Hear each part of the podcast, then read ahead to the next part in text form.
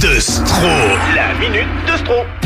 Comme chaque matin, vous l'attendez, voici Vincent avec sa minute. Alors ce matin, on va parler euh, du changement d'heure. Parce que c'est ce dimanche qu'on change d'heure. À 2h, Ouais. il sera 3h. Et c'est peut-être l'une des dernières fois qu'on change d'heure d'ailleurs. Puisqu'en 2021, on devrait rester à une heure euh, fixe toute l'année. c'est vrai. Et, et alors tout le monde l'ignore, mais on vient de passer à côté d'une catastrophe majeure.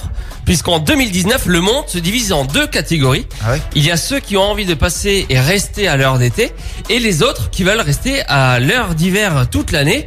Et alors ça, personne n'en parle, mais la lutte est absolument euh, féroce entre les deux groupes. Les insultes sont redoutables, les uns disant aux autres « Ouais, toi, de toute façon, t'es comme le X dans 2h2, tu sers à rien. » Les autres répondant « Ouais, bah toi, t'es comme l'aiguille déserte, t'attends que les minutes passent pour te mettre en mouvement. » Enfin bref, c'est quand même euh, assez violent. À côté de ça, la bagarre entre Caris et Booba, hein, c'est du pipi de chat. Et pour le coup, euh, même Cyril Hanouna ne s'est pas trop positionné sur ce changement d'heure. Il ose pas trop en parler tellement le, le sujet est tendu. Moi, pareil. Si vous me demandez, moi je suis comme mon collègue Pascal, je suis totalement euh, neutre dans cette histoire.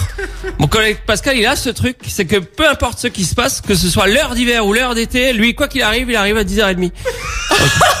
T'as rendez-vous à 9h, il arrive à 10h30. T'as rendez-vous à 10h30, il arrive à 10h30. Nous, avec Pascalou, ce qu'on aime, c'est la constance. Et nous voilà servis, puisque 84% des Français sont comme nous, euh, favorables à l'abandon du changement d'heure. Donc on va, on va bientôt quitter hein, ces changements d'heure. Et la majorité, 60%, sont d'avis de rester à l'heure d'été. Et ça, ça n'a pas été facile, euh, parce que l'heure d'été a été en danger pendant de longues semaines, parce que les partisans un peu verts de l'heure d'hiver étaient particulièrement mobilisés. Ce que je veux dire, c'est que les partisans pour l'heure d'été ont carrément monté une association, l'association européenne pour l'heure d'été. Allez voir, c'est heuredété.eu. Leur slogan, c'est liberté, égalité, fraternité, heure d'été.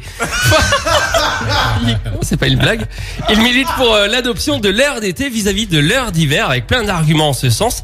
Ils ont même fait diffuser des spots publicitaires sur certaines radios. On peut en écouter un euh, si vous voulez. Certains veulent supprimer l'heure d'été et garder l'heure d'hiver toute l'année. L'heure d'été est en danger. Défendez-la. Votez avant le 3 mars sur le site assemblée-nationale.fr. Votez bien heure d'été toute l'année et UTC plus 2. Vous avez bien entendu, hein, l'heure d'été était en danger.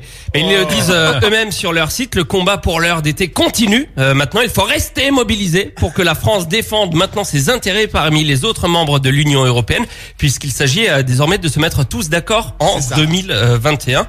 Alors si vous avez raté le début de cette euh, chronique, rendez-vous tout à l'heure à 17h30 UTC plus 1 pour la rediff.